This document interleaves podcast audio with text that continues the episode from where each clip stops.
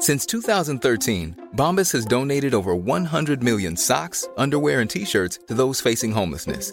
If we counted those on air, this ad would last over 1,157 days. But if we counted the time it takes to make a donation possible, it would take just a few clicks. Because every time you make a purchase, Bombas donates an item to someone who needs it. Go to bombas.com slash ACAST and use code ACAST for 20% off your first purchase. That's bombas.com slash ACAST, code ACAST. Liz Truss se ha convertido en la primera ministra más breve de toda la historia de Reino Unido. ¿Y por qué razón? ¿Por haber querido bajar los impuestos a los más ricos? ¿O más bien por haber querido incrementar de manera insostenible el endeudamiento de una economía ya hiperendeudada como es Reino Unido? Veámoslo. Ha pasado lo que tenía que pasar. Los mercados han acabado tumbando el gobierno de Liz Truss, incluyendo a la primera ministra, que se ha convertido así en la Premier más breve de toda la historia de Reino Unido. Apenas ha durado 44 días en el cargo. Y esto ha sucedido por lo que algunos ya alertamos cuando se anunció esa profunda rebaja de impuestos. A saber, que Reino Unido es una economía muy endeudada, si quieres bajar impuestos, que está bien, bajar impuestos está bien, tendrás que recortar el gasto para habilitar espacio fiscal a esa rebaja impositiva. Lo que no puedes hacer es bajar impuestos y al mismo tiempo, como hizo Tras, anunciar un gigantesco plan de incremento del gasto público en forma de subsidios energéticos. Menos recaudación y mucho más gasto es mucho más déficit y mucho más déficit es mucha más emisión de deuda, y mucha más emisión de deuda en un país que ya está muy endeudado, es colocarlo contra las cuerdas. Todo esto es de bastante sentido común. Los liberales clásicos hablaban del santo temor al déficit. Al endeudamiento público había que temerlo porque podía arrastrar a los países a la ruina. Sin embargo, con el paso de los años llegó un macroeconomista muy renombrado, muy del gusto de aquellos que defienden un intervencionismo activista del Estado, que se llamaba John Maynard Keynes, y John Maynard Keynes vino a decir, simplificando bastante, que los déficits no son tan importantes, que lo importante es conseguir el pleno empleo. Y para conseguir el pleno empleo, si hace falta que el Estado se endeude masivamente, pues habrá que endeudarse masivamente. ¿Y cómo puede un Estado endeudarse masivamente para promover la actividad económica, para estimular la actividad económica? O aumentando el gasto o bajando impuestos. Menos recaudación, más gasto, más déficit, más demanda agregada, más empleo. Esa era la lógica keynesiana especialmente aplicable a momentos de una recesión donde hay mucho desempleo y por tanto donde puede llegar a ser verosímil que un incremento del gasto agregado incremente la producción. Pero esa filosofía de endeudamiento público sin demasiadas restricciones financieras, que encuentra su versión más exquisita, más refinada, más radicalizada en la llamada teoría monetaria moderna, los que dicen que podemos crear todo el dinero que queramos para estimular la demanda agregada siempre que no haya pleno empleo y que nada de eso generará inflación y que por tanto los gobiernos no tienen que preocuparse de ningún tipo de restricción financiera. De lo que se tienen que preocupar es del pleno empleo. Y hasta que no haya pleno empleo podemos endeudarnos tanto como queramos que no habrá ni inflación ni tampoco, mucho menos, riesgo de impago, porque siempre podemos crear la cantidad de moneda que necesitamos para amortizar la deuda. Bien, estas filosofías pro endeudamiento, pro déficit público alto, bajar impuestos sin recortar el gasto o subir el gasto sin subir impuestos, son filosofías frontalmente antiliberales. John Maynard Keynes quería acabar con el laissez-faire, quería acabar con el liberalismo, plantea un marco de política macroeconómica alternativo al del Estado liberal clásico.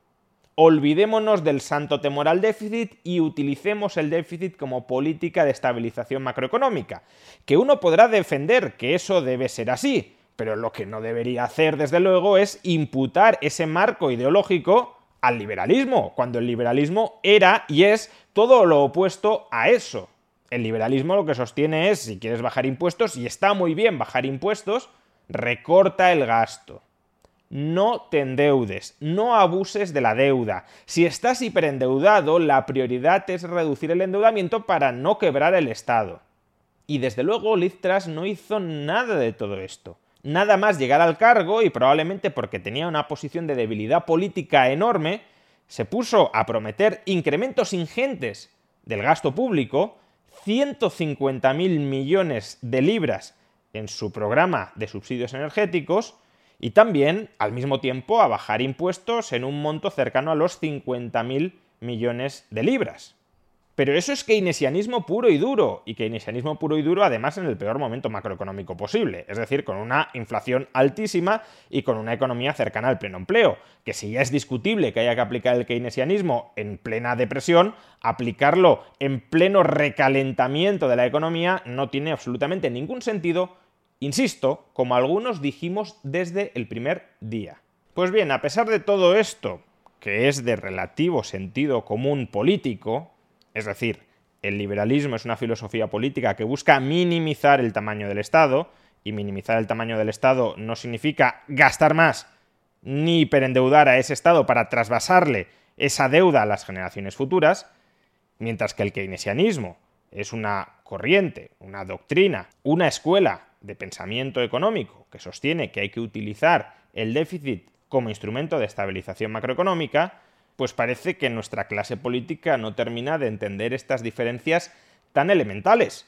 O si las entiende es que se han convertido ya a plena potencia en propagandistas políticos totalmente deshonestos. Porque en lugar de atribuir la caída del Liz a la irresponsabilidad fiscal, a la irresponsabilidad que supone gastar mucho más de lo que se ingresa, ya sea porque se aumentan los gastos o porque se reducen los impuestos o porque se hagan ambas cosas, se pretende atribuir la caída del Liz a que ha bajado impuestos en cualquier circunstancia. No, en cualquier circunstancia no, en unas circunstancias en las que no debía bajarlos si no recortaba el gasto. Es decir, si no cuadraba las cuentas, si no reducía el déficit. Pues bien, a pesar de esto, fijémonos que han dicho durante las últimas horas algunos de los próceres de la izquierda nacional. Por ejemplo, Íñigo Errejón, dos ministros fuera y la primera ministra pendiendo de un hilo esto antes de que dimitiera. La crisis política y social en Reino Unido se llama neoliberalismo. Podría haberlo llamado keynesianismo. Podría haberlo llamado la política económica que él defendía durante la crisis anterior, durante los años 2013, 2014, 2015, 2016, cuando Podemos criticaba el austericidio y defendía que había que gastar mucho más de lo que se ingresaba para impulsar la economía. Pero prefiere llamarlo neoliberalismo.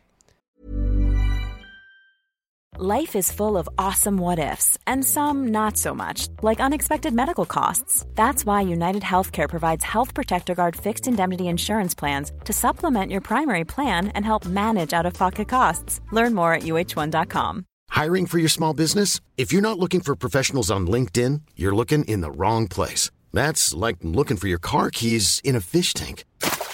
LinkedIn helps you hire professionals you can't find anywhere else, even those who aren't actively searching for a new job but might be open to the perfect role. In a given month, over 70% of LinkedIn users don't even visit other leading job sites. So start looking in the right place. With LinkedIn, you can hire professionals like a professional. Post your free job on linkedin.com slash people today.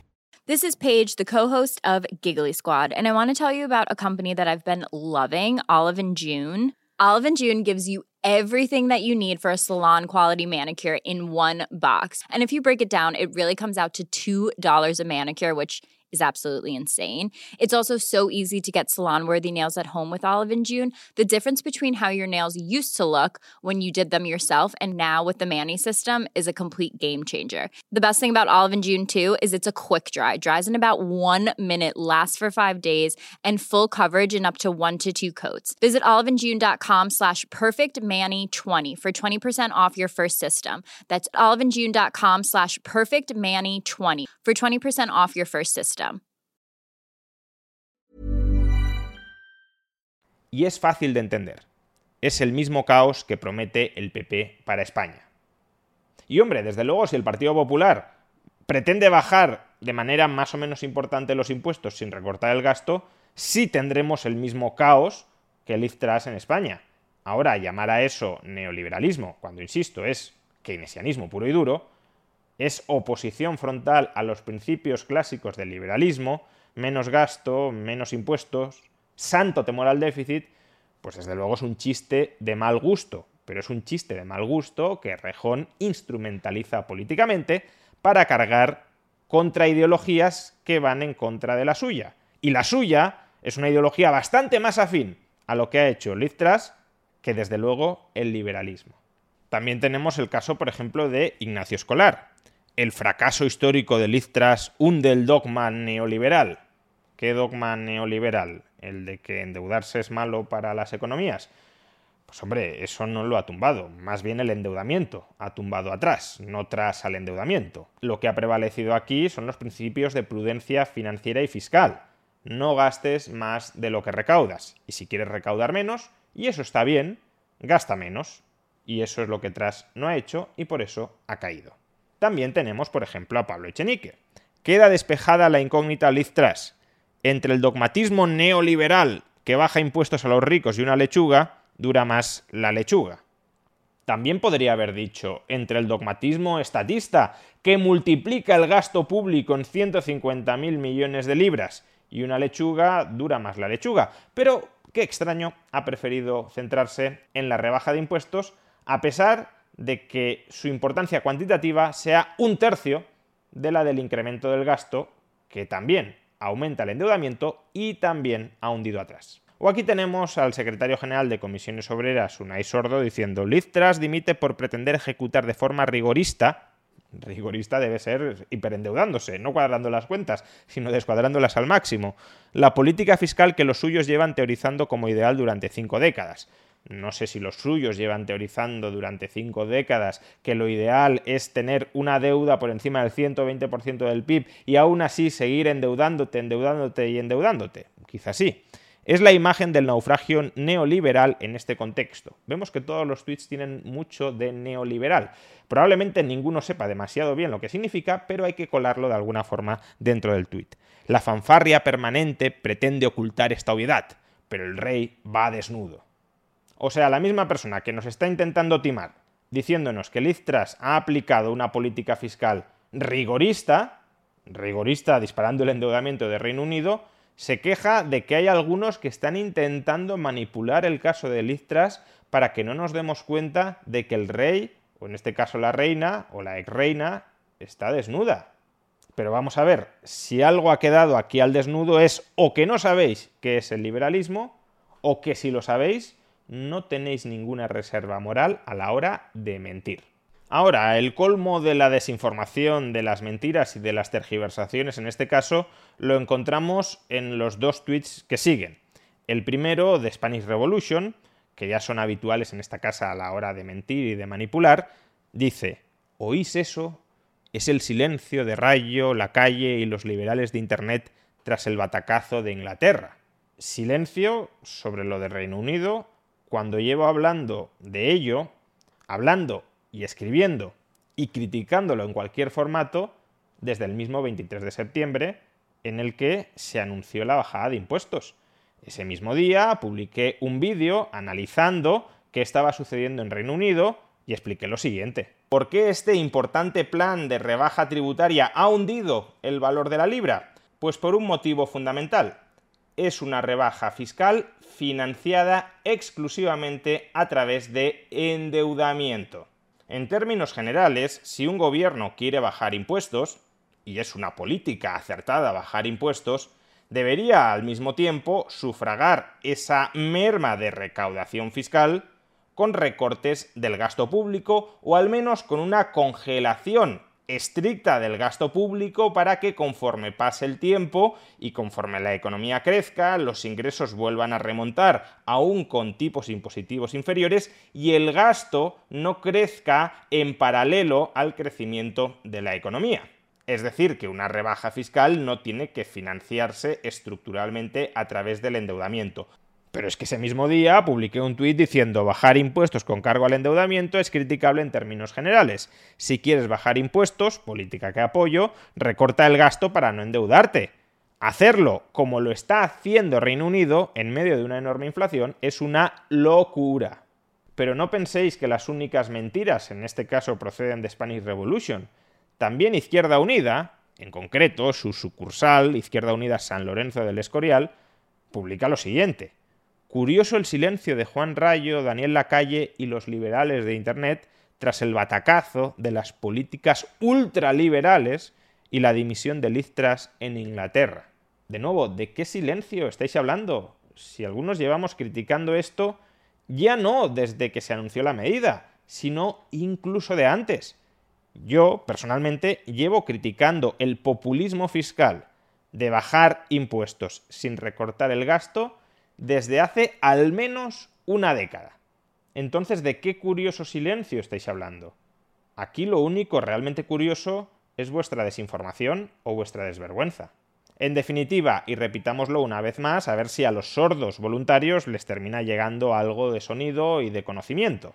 En términos generales, no hay que endeudarse, y si una economía ya está muy endeudada, desde luego no hay que endeudarse. Eso significa, en segundo lugar, que si uno quiere o subir el gasto, si uno es socialdemócrata, o bajar impuestos, si uno es liberal, tendrá que actuar financieramente en consecuencia. ¿Qué significa eso? Que si quieres subir el gasto, sube impuestos. Y si quieres bajar impuestos, recorta el gasto.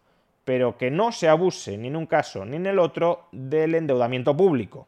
Y tercero, si no queréis quedar como unos ignorantes o unos mentirosos al tratar estos temas para criticar al liberalismo, informaos mínimamente antes de vociferar sobre ellas.